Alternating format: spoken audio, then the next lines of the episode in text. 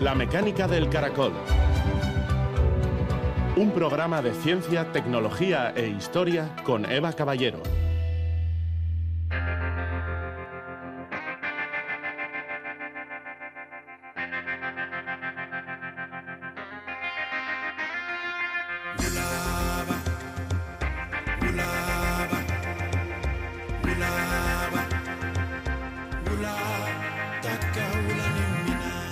La cultura es el alma de un pueblo y preservarla es mantener viva su identidad.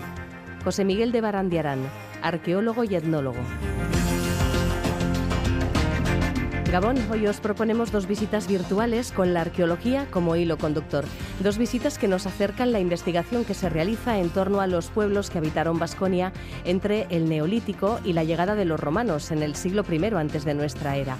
En primer lugar, subiremos al monte Irulegui, donde hace unos 2100 años precisamente los romanos incendiaron un poblado vascón. La Sociedad de Ciencias Aranzadi descubrió este lugar al pensar que cerca del castillo construido en el siglo X podía haber una aldea medieval.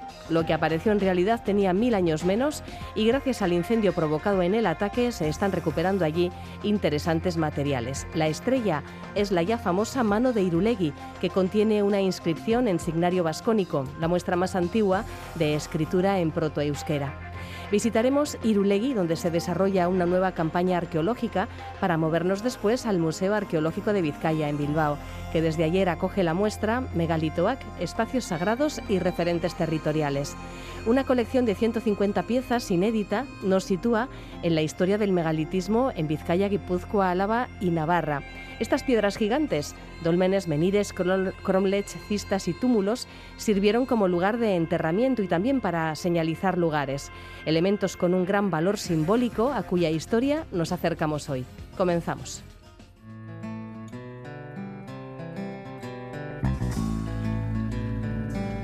Planeta Aranzadi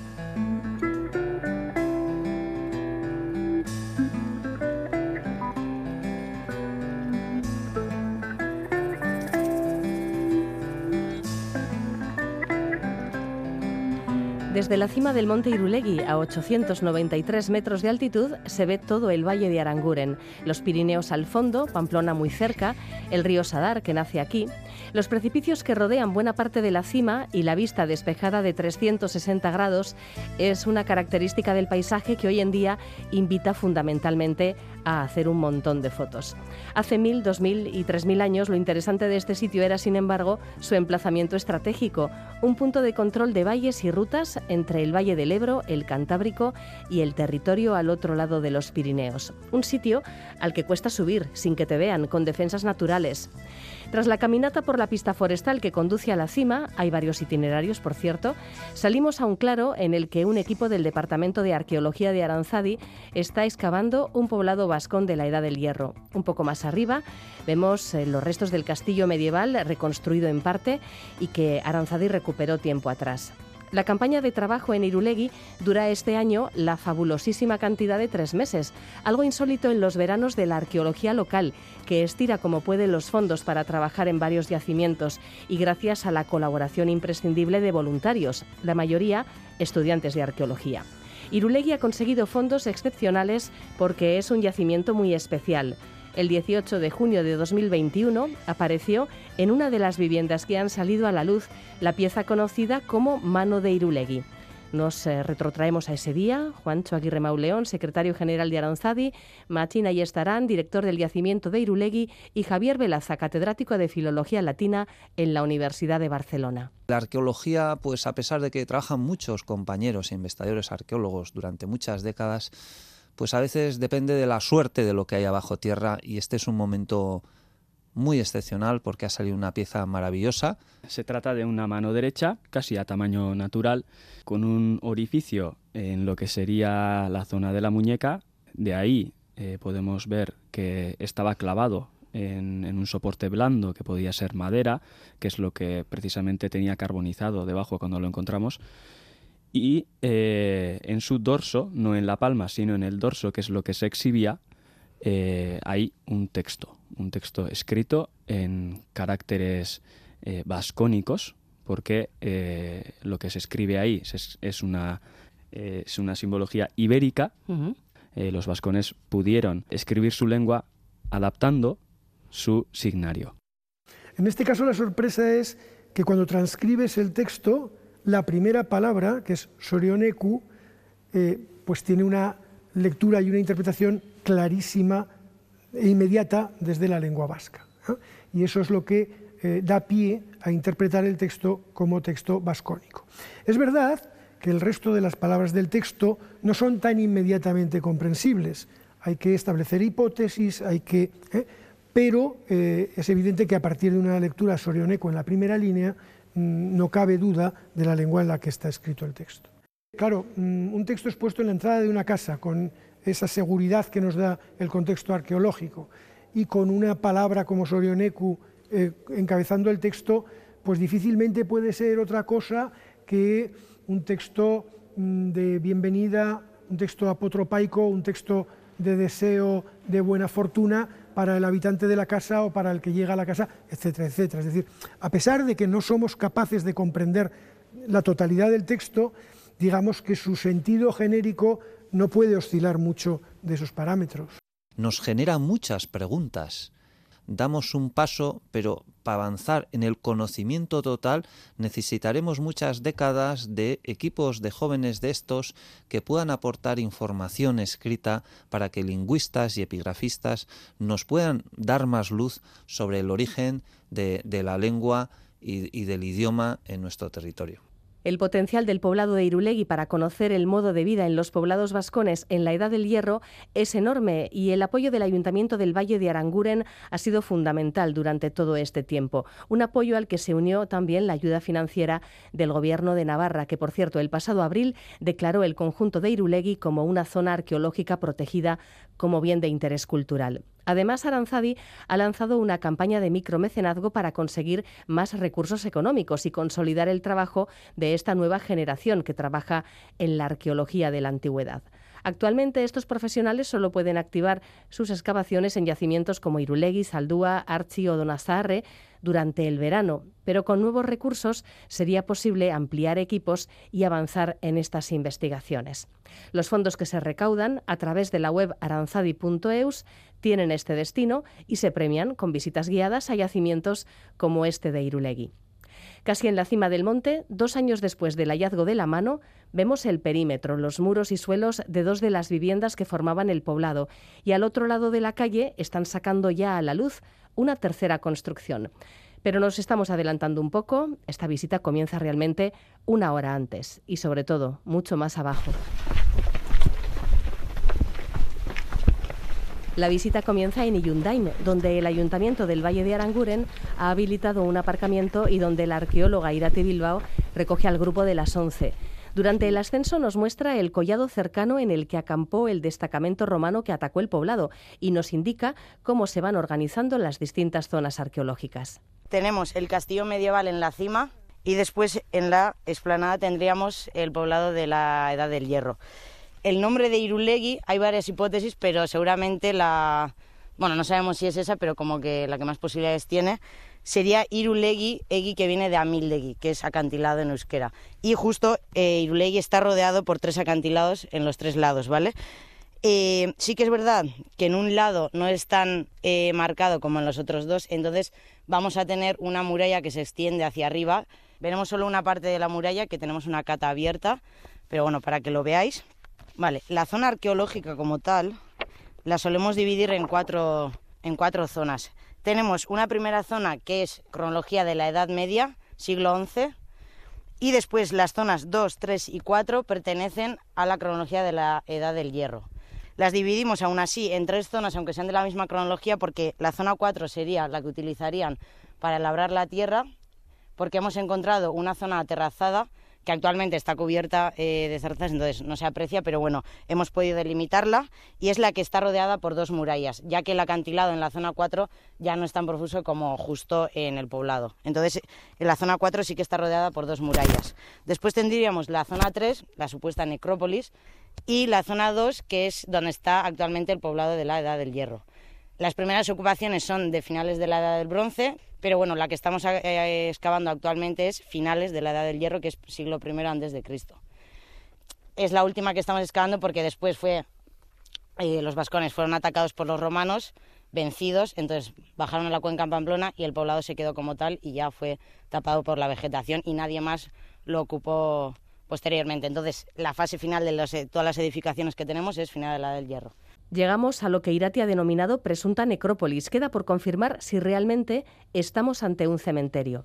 En estos momentos, em, en la del hierro, no entierran los cuerpos como tal, sino que los queman y después meten las cenizas en, cerámicas pequeñas y entierran las cerámicas y después ponen piedras alrededor en forma de túmulo.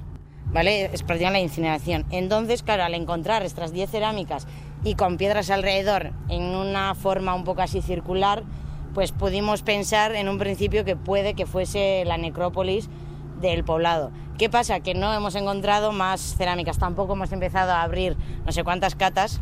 También es probable que, como el poblado tiene más de 700 años, eh, pudiesen cambiar la ubicación de la necrópolis. Y claro, al no tener tampoco los cuerpos, que son los que más información nos dan, porque al final de tener un cuerpo puedes saber sexo, edad, patologías de por qué murió, eh, dieta que comían a través del estudio de los dientes. Entonces podemos saber un montón de cosas. ¿Qué pasa? Que con las cenizas tampoco podemos saber tantas cosas y además las cenizas no se conservan. En las cerámicas al final lo que solemos encontrar son como restos de carbones o igual dientes, que normalmente los dientes son difíciles que se quemen pero no nos aportan tampoco realmente tanta información. Sí que sería interesante tener la necrópolis ¿no? para entender un poco eh, la simbología o el ritual que tendrían en ese momento, pero tampoco nos da tanta información como para empezar a prospectar todo el monte en busca de estas cerámicas. Entonces, tenemos allí una pequeña cata con estas 10 cerámicas que se abrió y ahora hemos abierto una trinchera de 5 metros para ver si localizamos la siguiente pero todavía no lo sabemos. Ahora la prioridad la tiene el poblado, que al final es lo que más información nos aporta,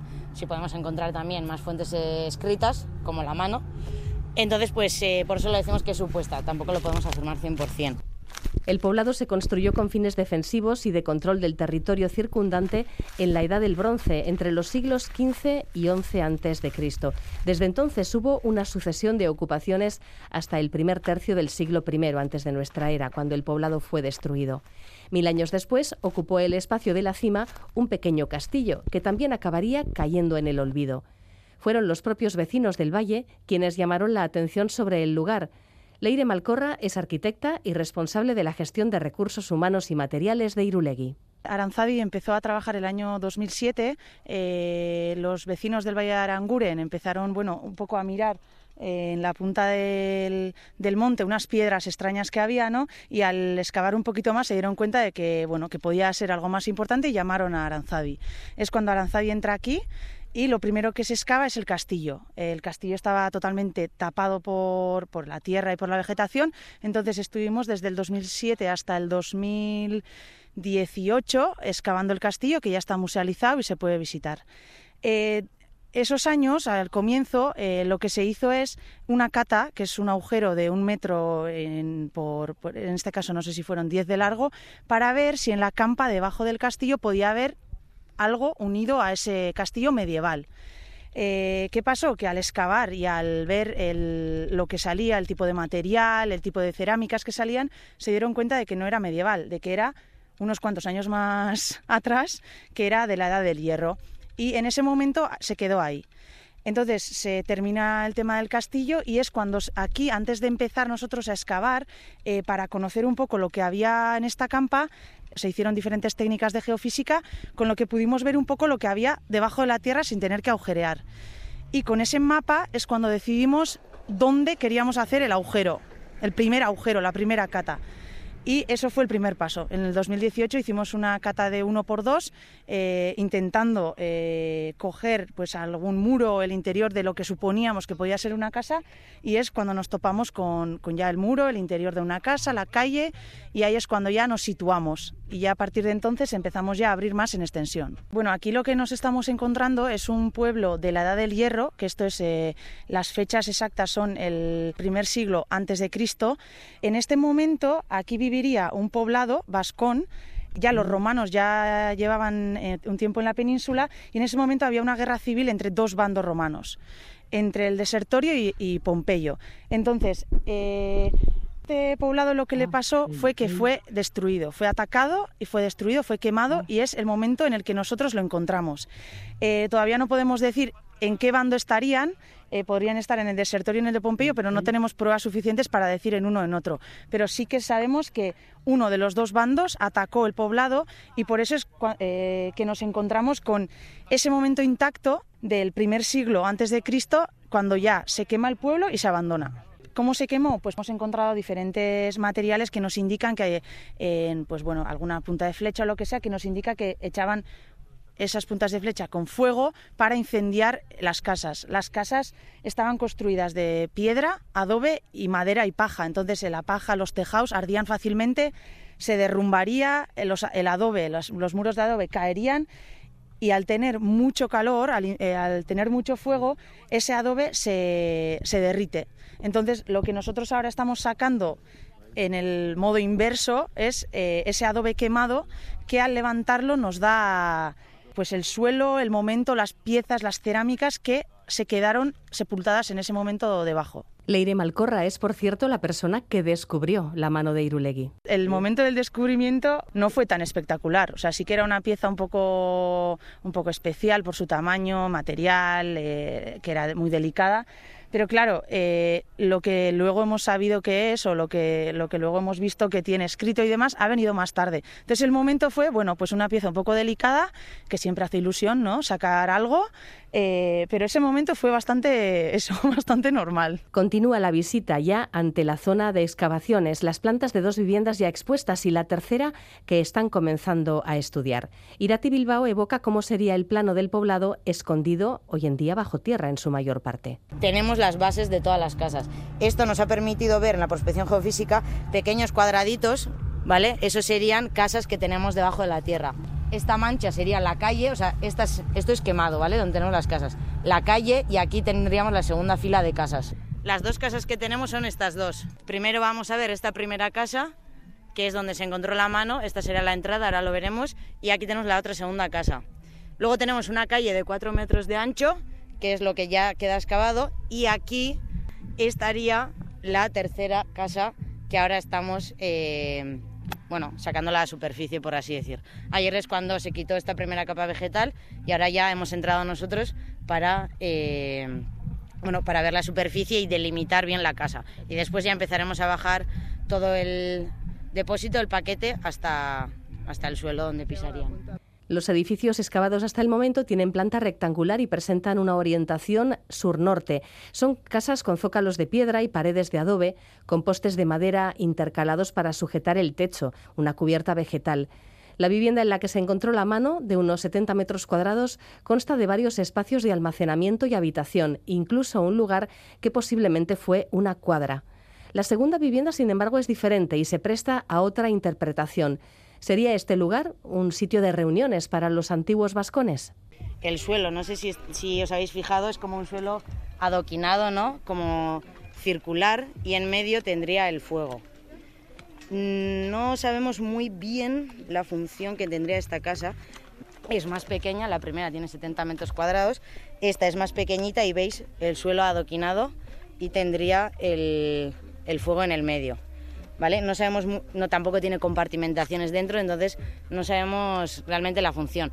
Cuando excavemos más casas del poblado, podremos hacer más comparaciones. Si, por ejemplo, vemos que las demás casas del poblado se asemejan más a esa casa, no tanto igual en tamaño, pero bueno, más o menos la arquitectura, ¿no? Estructuración, si tiene almacén o centro hogar y tal. Si eh, viéramos eso, que la mayoría se parecen a esa casa, pues podríamos entender que esta otra casa podría ser pues una casa para que se reúnan eh, gente del poblado, para hacer reuniones o alguna otra función. Para enseñaros algunos de los materiales que he ido mencionando, ¿vale? Las puntas de flecha que hemos excavado. Actualmente tendremos unas 60 y pocas. Estas que tienen forma de anzuelo son puntas incendiarias, ¿vale? Tendrían un pequeño hilo y una bola de paja en, su en la punta que se prendería fuego y lanzarían. Hemos encontrado algunas clavadas como en trozos de adobe, así que o serían del ataque. Además, muchas son tipología romana, entonces sabemos que del ataque. Ya teníamos fuera dos de las viviendas, dos de las viviendas del primer siglo antes de Cristo. Claro, aquí lo que pasa es que hay más de un poblado superpuesto uno encima del otro. Entonces nosotros eh, en, este, en estas dos viviendas lo que hemos hecho es sacar eh, la última, lo que sería la última fase, y en alguna zona eh, profundizar más para ver esa superposición. Por ahora hemos terminado esos trabajos, entonces ahora queremos abrir otra de las casas, que en este caso la diferencia es que los resultados geofísicos daban que las casas que hemos sacado estaban quemadas y parece ser que la que vamos a sacar este año no está quemada. Eso también nos da información de la diferencia entre ambas partes para eh, unir luego pues lo que nos da la arqueología, la geofísica y a ver qué pues con eso hacemos entre todo una, historia o sacamos la interpretación. ¿Y las dimensiones y la planta de la tercera vivienda se parecen a las de eh, las viviendas anteriores? Bueno, por lo menos a la de la casa donde apareció la mano. Eh, pues las dos viviendas que hemos sacado tienen bastante la planta y las dimensiones bastante parecidas y parece ser, según la geofísica, que la tercera también podría ser de, parecida, pero bueno, ahora hasta septiembre tenemos tiempo para descubrir eso. El equipo de Aranzadi trabajará hasta el 17 de septiembre en el yacimiento de Irulegui de miércoles a domingo, con la ayuda de casi 100 jóvenes en voluntariado divididos en seis tandas.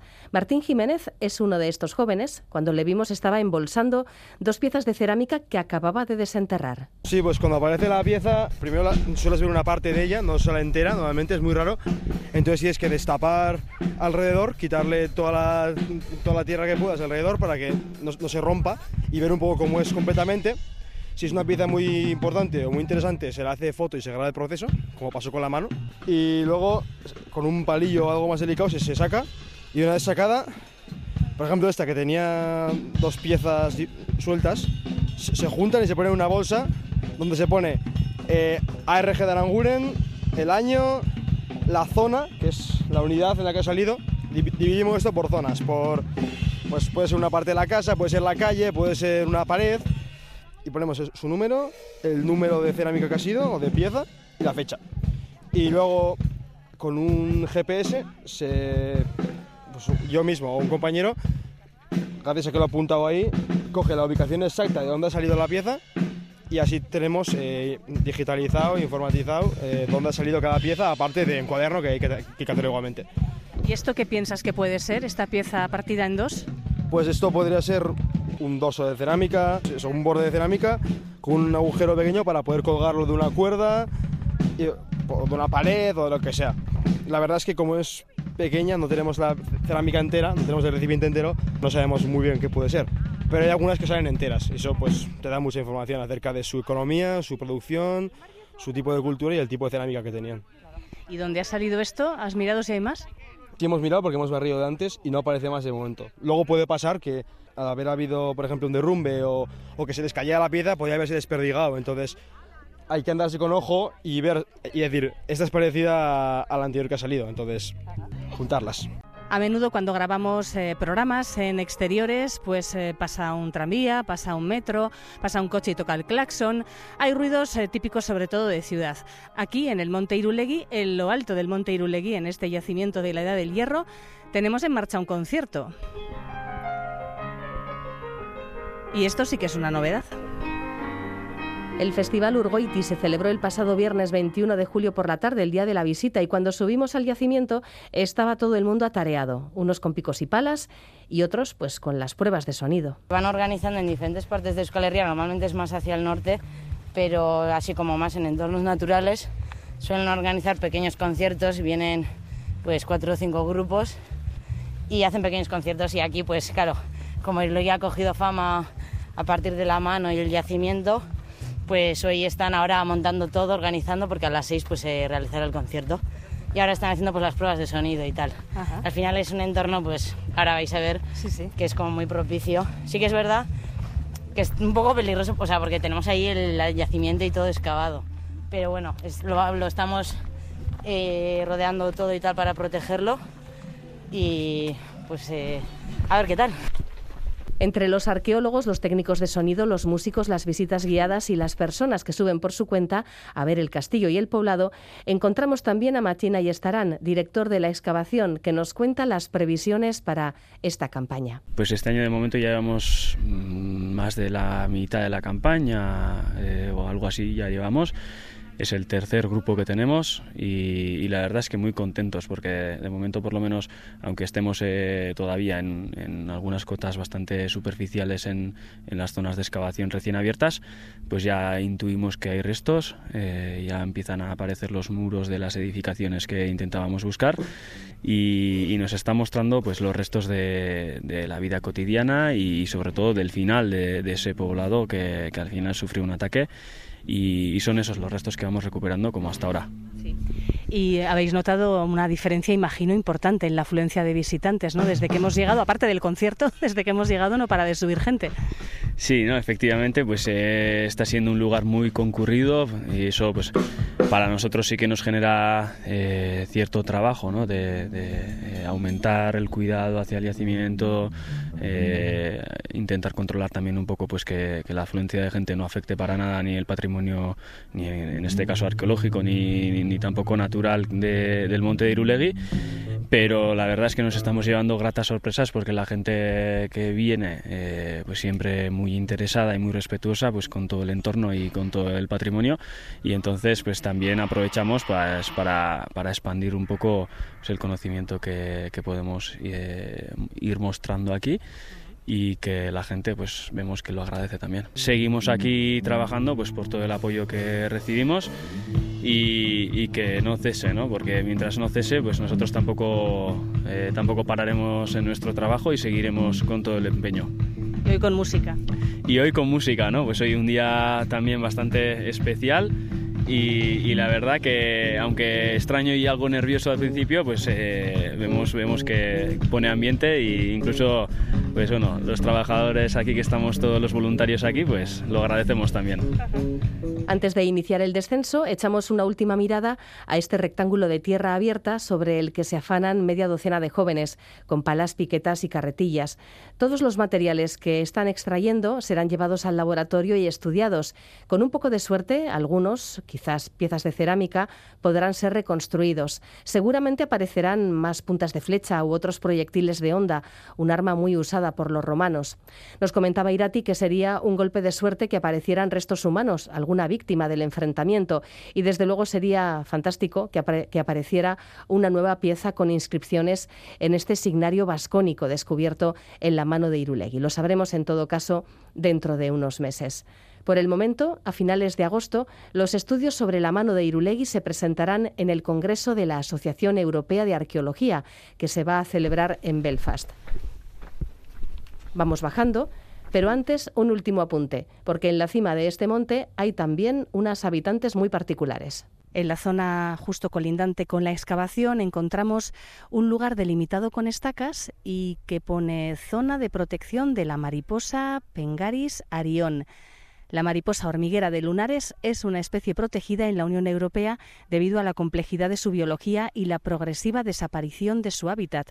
Depende del orégano, es verdad que estamos viendo muchísimo orégano silvestre por aquí, depende esta mariposa del orégano para su alimentación y de hormigas del género Mirmica para completar su desarrollo. El adulto vuela durante el mes de julio. Por favor, no pases. Vemos que por aquí ha pasado también la sección de entomología de la Sociedad de Ciencias Aranzadi.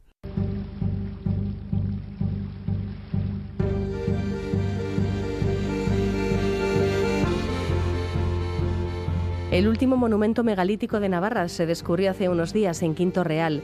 El inventario de la comunidad foral tiene referenciados 1.500 megalitos. Añadiendo los descubiertos en Álava, Vizcaya, Guipúzcoa, son más de 2.000 las construcciones de piedra gigante los dólmenes, las cistas, los menires, los cromlechs, los túmulos estudiados hasta el momento. La exposición Megalitoac, Espacios Sagrados y Referentes Territoriales muestra a través de 150 piezas y fotografías la evolución del megalitismo desde finales del quinto milenio hasta finales del primer milenio antes de nuestra era. Es la última oferta, la última propuesta del Arqueologi Museoa de Bilbao. Además, tres proyecciones relacionan la información arqueológica con los cambios en el paisaje que desde el Neolítico empezó a provocar la actividad humana. Como explica el director del museo, Iñaki García Camino, es una exposición única que entronca muy bien con la reflexión que han puesto en marcha sobre la interrelación entre ser humano y naturaleza.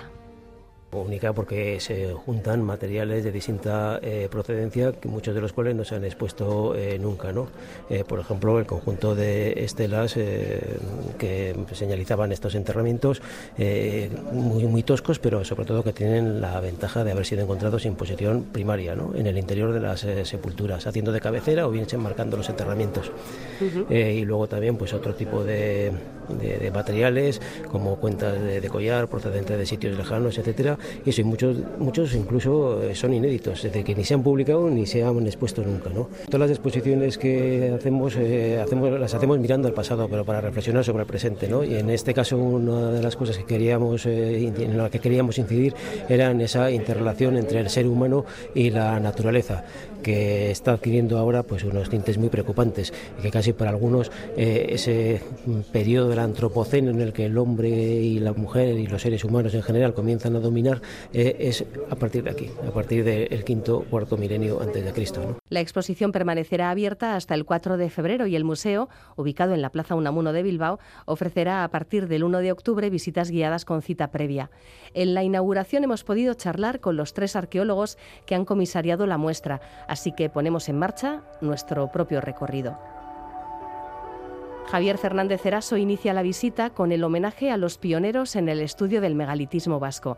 Son los primeros hallazgos que se producen en Álava que es el dolmen de, de Esconmendi de 1832 y luego la intervención curiosa que se hace en el dolmen del alcalde de Salvatierra que es Pedro Antes de Zavalla y el diputado general de Álava que es Diego de Arriola entonces el, alcalde de Salvatierra envía una caja de huesos que son estos a la Real Academia de Bellas Artes de San Fernando, que por cierto se volvieron a redescubrir el año creo que es 2015 y los fotografiamos y demás en Mujica y yo fuimos a, verlo.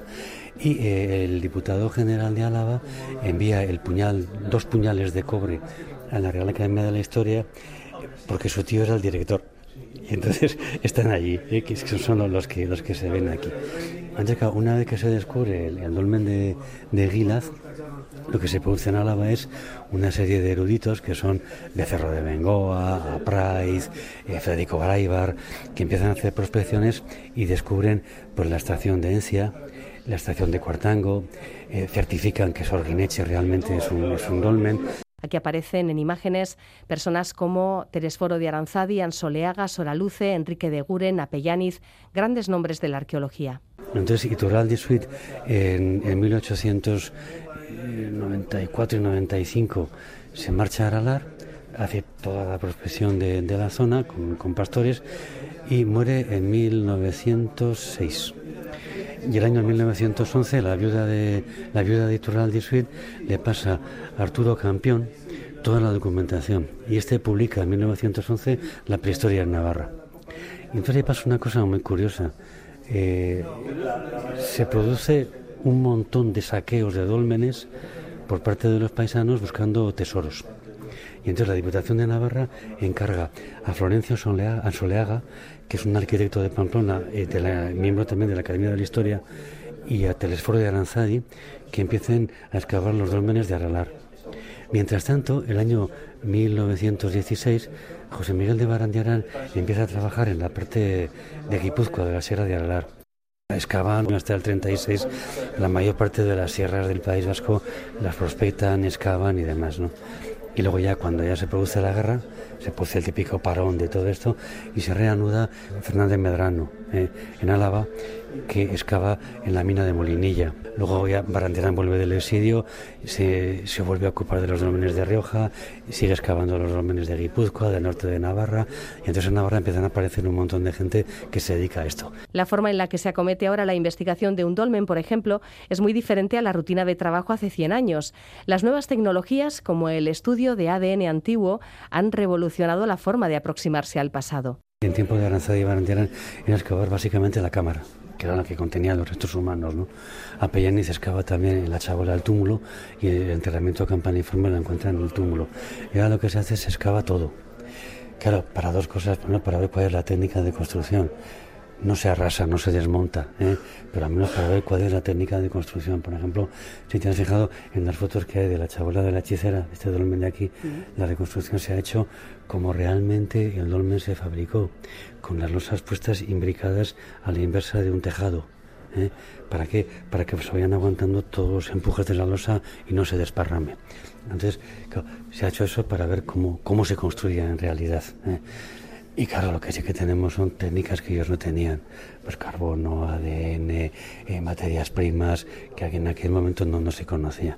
Con lo cual, pues hemos podido saber, por ejemplo, que en el Sotillo aparece el primer muerto por peste bubónica en la península ibérica, que además tiene un haplogrupo de ADN que es del pueblo Yanma, que son los que vienen de la, de la estepa.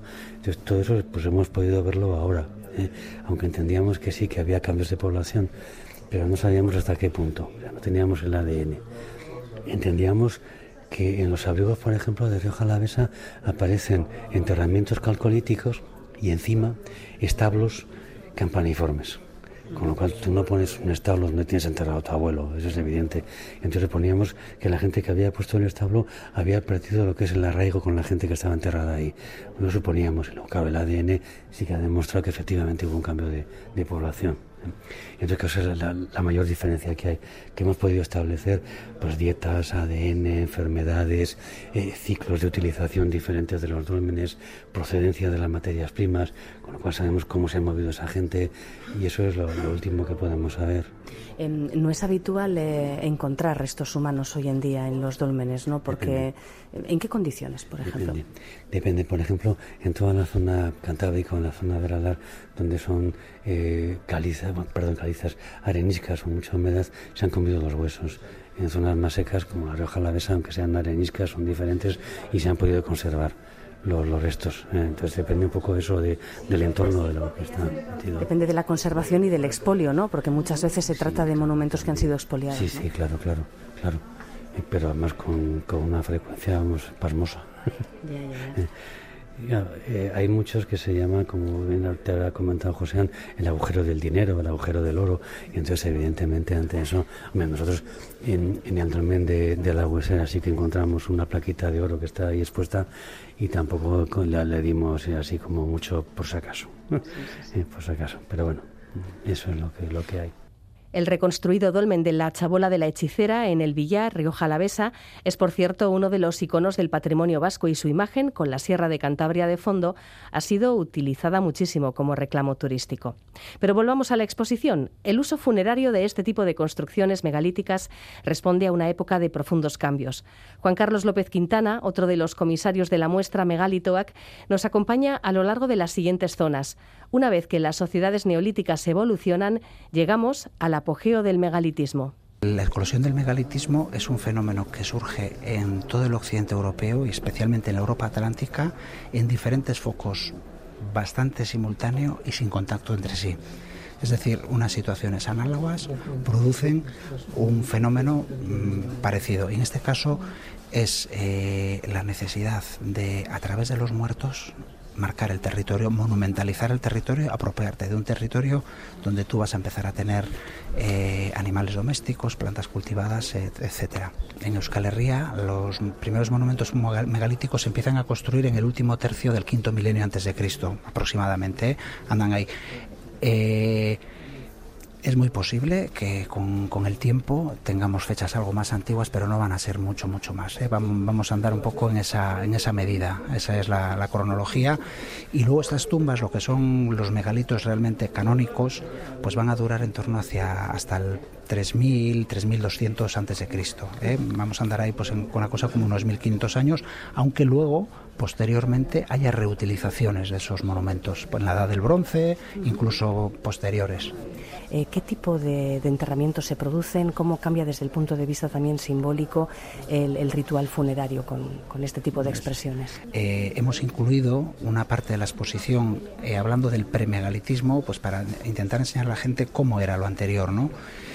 Tenemos muy pocos datos de lo anterior, eso es verdad. Los mejores datos se concentran en Navarra, también en parte en Álava, y son poblados de esos primeros grupos neolíticos que empiezan a innovar con la agricultura y la ganadería, que entierran siempre en enterramientos individuales dobles o cualquier caso de pocos de poco número y lo, y lo hacen en hoyos, en fosas que se tapan, se cubren y se depositan una serie de ajuares.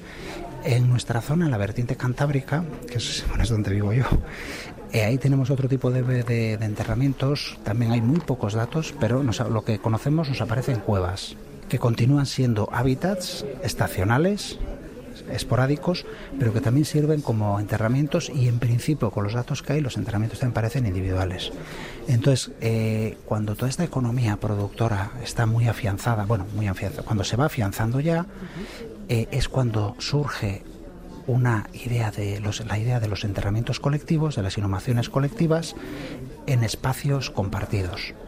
Es decir, no es la idea de un sitio donde vas metiendo a uno, al de 100, 100 años a otro, no. Es la idea de enterrarnos todos juntos. Es una idea que en principio es muy característica de sociedades igualitarias que necesitan una cohesión, que necesitan un, una participación social en muchas tareas y con eso lo que haces es intentar dar una sensación, una sensación de igualdad. ¿Qué ocurre? Que esto realmente no es así, porque ya dentro de las tumbas aparecen ajuares en ocasiones mmm, extraordinarios que los porta alguien que seguramente también habrá sido alguien extraordinario ¿no? en, la sociedad que, que, que están. Pero digamos que el, el, la característica esencial es la de los, las inhumaciones colectivas, uh -huh. eh, de compartir un mismo espacio funerario. Sí, eh, ha sido muy interesante también eh, lo que habéis comentado sobre cómo compartimentan o cómo organizan en cierta manera el paisaje, ¿no? Uh -huh. ¿En qué sentido lo hacen? Pues mira, yo esto te lo puedo, te lo puedo comentar con, con un ejemplo vizcaíno, por ejemplo, ¿no? En, en Vizcaya yo tengo una idea y es de que el, el núcleo del neolítico estuvo en Carranza. Y por una razón, Carranza es un grandísimo valle con mucho potencial agrícola, ganadero y donde se concentran igual el 50% de todos los dólmenes vizcaínos. Y esos dólmenes están distribuidos a través de todos los cordales que están delimitando ese gran valle. Si tú ves en un GIS, en un plano cartográfico, la distribución de estos monumentos están como cerrando el valle.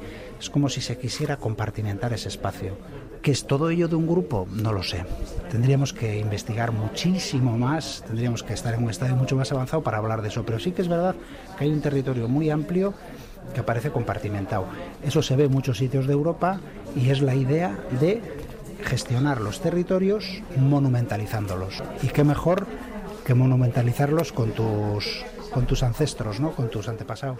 Y entonces eh, es el momento de hablar de los usos no funerarios de este tipo de monumentos megalíticos. ¿Para qué otras cosas podían servir? Creo que ya nos has dado una pista ahora mismo. Sí, cuando hablamos de megalitismo canónico, tal, pues eh, nos, siempre nos referimos a esas expresiones funerarias, de, de la inhumación colectiva y tal, pero sí que es verdad que hay otra serie de monumentos que acompañan, que están claramente asociados a estos, que no son funerarios. Por ejemplo, los menires. ¿Eh? Eh, los menires aquí han estado muy en contradicho durante mucho tiempo. Nosotros pensamos, tenemos algunos ejemplos, en nuestro equipo pensamos que, que son de la primera fase megalítica, que muchas veces acompañan las necrópolis para señalizarlas, para marcarlas, y que en otras ocasiones tienen usos más complejos como pueden ser también marcadores de rutas de rutas de transhumancia, de rutas de pastoreo. ¿Qué tipo de objetos eh, acompañan los enterramientos en las diferentes fases del megalitismo vasco? Sí, bueno, eso es, es una pregunta complicada, larga. Si fuéramos muy estrictos, eh, los ajuares que encontramos en, en una tumba, mmm, muchos pueden ser eh, objetos de la vida cotidiana de ese individuo que se entierra, es decir, a ti te entierran con tu collar, con tu cochillito, en, su cartuchera, etcétera, ¿no? Puede haber otros objetos que no son de los que llevas de aquí para allá, como por ejemplo una vasija cerámica, y te la ponen, a veces con contenidos especiales, para... Y luego también eh, muchas, muchos elementos que encontramos, como por ejemplo flechas, pueden ser flechas que yo llevo alojadas en mi cuerpo porque me han metido cuatro flechazos, cosas que están bien constatadas. Entonces, cuando hablamos del ajuar normalmente hablamos de una cosa genérica. ¿eh? Tenemos en los ajuares tenemos cerámicas, tenemos muchas piezas ornamentales, botones de ropa, collares, eh, anillos, etcétera, y también tenemos armas. ¿eh? pues todo lo que pueden ser armaduras de, flechas, en fin, cuchillos, una gran variedad. Yo he destacado una pieza que te la voy a enseñar, es esta pieza de aquí, la pieza verde, esta que estamos viendo, pues bueno, esto es una ecoglita, es una roca que se ha provisionado en los Alpes italianos, en el Neolítico hubo verdaderas canteras de extracción de esta piedra, talleres de fabricación, talleres de pulimento, porque consiguen unos pulimentos y unos acabados que son increíblemente perfectos y tienen una difusión por toda Europa. Desde los Alpes se están difundiendo tanto hacia el norte como hacia el sur. Dentro de, esos talleres se fabrican modelos diferentes. ¿eh? Y este que tenemos en la exposición, que es un ejemplar que apareció en Dima, es de un tipo que tiene una distribución muy concreta, desde los Alpes italianos hacia el oeste, por el macizo central francés, hasta la Bretaña, llegan algunos ejemplares, y otra distribución hacia el sur, que se detiene justo al norte de los Pirineos. Y hay dos que atravesaron los Pirineos y que aparecen al sur, uno está en Zaragoza y otro es este. Con lo cual tenemos una pieza, digamos, de esas excepcionales. Esta pieza llegó a Dima, no sabemos su historia, tendrá una historia impresionante si esa, si esa hubiera llevado una cámara eh, puesta. Eh, sería una historia alucinante, pero el caso es que viajó en torno a los 800 kilómetros, desde que salió de su roca, de su roca que la, que la encajaba, hasta que, hasta que llegó a Dima. ¿Esto que son cuentas de collares? Sí, correcto. Mira, estas que tenemos delante justo, ves que hay unas que, como bien ha dicho Iñaki, las ha, las ha asociado a una lenteja, pero con su perforación. Estas son cuentas que aparecieron en Catiochu 5, en un dolmen en Mundaka que excavamos nuestro equipo, y eh, son cuentas que están analizadas, que tienen análisis petrográfico y son de talco, talco esteatita. El talco de los polvos es una roca que tiene también, es, eh, puliéndola, adquiere colores brillantes, verdosos, grises, que también forma parte de collares, digamos, eh, en fin, preciosos, ¿no? de piedras preciosas. Estas aparecieron en Catillo 1, que es un dolmen también que tiene la fase neolítica bien representada. Dentro de las piezas de la exposición destacan seis estelas detectadas en las cámaras de algunos dólmenes, hachas pulimentadas como la de Dima que nos enseñaba Juan Carlos López Quintana y elementos de adorno como cuentas fabricadas en hueso, marfil o coral. José Mújica es el tercer comisario de la exposición y es quien nos sitúa en el final del recorrido. Llega la Edad del Bronce, una época de transformación que va más allá de la cultura material, ya que llegan oleadas de migrantes de pueblos de las estepas del este de Europa. De nuevo, cambia la cultura megalítica. Y entre esos cambios es que llegan nuevas gentes que ahora no hay ninguna duda y se sabe gracias al EDEN y estudios de Íñigo Landa y su grupo y entonces bueno llegan nuevas poblaciones que eh, aparentemente tienen mayor fuerza eh, que los grupos previos que existen en los, distintos territorios y parece que bueno que digamos que dominan la situación. Bueno además de eso se da un cambio en los rituales. Por un lado se continúan utilizando los dólmenes las cuevas sepulcrales los eh, los hoyos existentes en torno a poblados, pero se empiezan a construir unas cistas o unas, unas especies de eh, cajas construidas con losas que tienen como un metro de longitud, medio de anchura, medio de altura, que pueden tener túmulo o no, que se asemejan si tienen túmulo mucho a los dólmenes. Y eh, se ve que no están eh, pensados para inhumar a mucha gente, sino que solamente se piensa que tiene que ser alguna persona. ¿Qué es lo que sucede? Que si estará pensado para una persona, pero a lo largo de los siglos acaban utilizándolo para más personas, pero normalmente no pasan de los 6, 7. ¿eh? Incluso en algunos pues solamente hay uno o dos. Ese es, ese es el cambio importante. Se supone que si hay una, una distinción de, un, eh, de, una persona concreta que se supone que tiene cierto prestigio en la cultura material, tendría algún, dejaría algún rastro. Eh, realmente no se ve es decir, solamente excepcionalmente puede haber algún objeto llamativo. Por ejemplo, el puñal de Siles de Achurbi pues es una, un, resto importante. Dos, dos eh, objetos de oro, espirales de oro, hallados en, en otra cista también son importantes, pero muchos otros, otros otras cistas no tienen eh, ningún material especial. ¿eh? Es, no parece ni tener a jugar.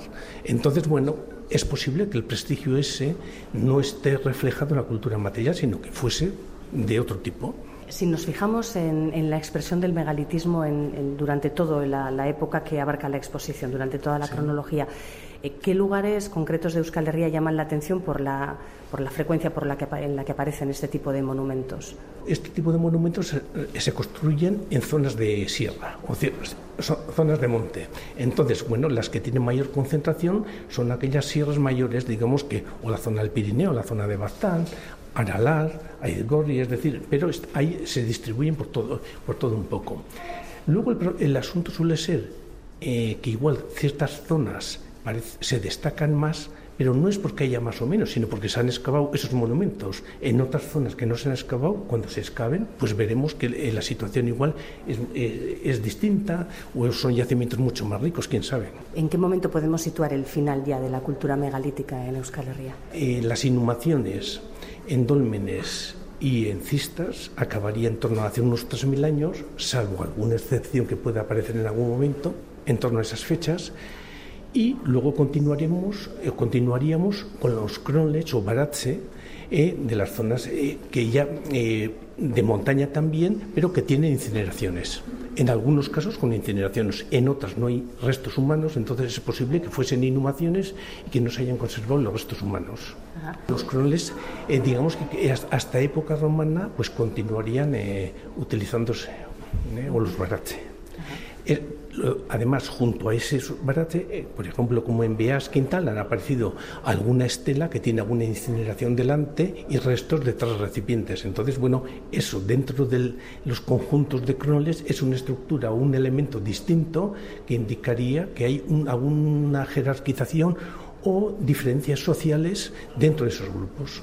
Además de la exposición, el Arqueologi Museoa va a desarrollar una serie de actividades complementarias para todos los públicos. Todos los domingos de noviembre se ofrecerán los talleres familiares entre piedras gigantes. Durante agosto se van a organizar visitas eh, guiadas a los dólmenes de Catillochu en Mundaka dentro del programa Itinerarios Históricos y el 25 de noviembre Juan Carlos López Quintana ofrecerá una charla sobre el periodo neolítico y los dólmenes pertenecientes a la exposición.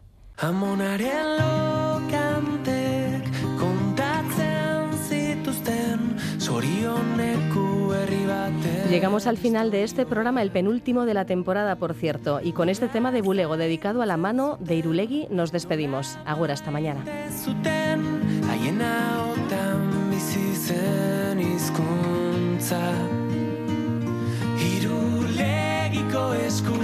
atxeden hartu ezazu esku honetan dago zure ondarea.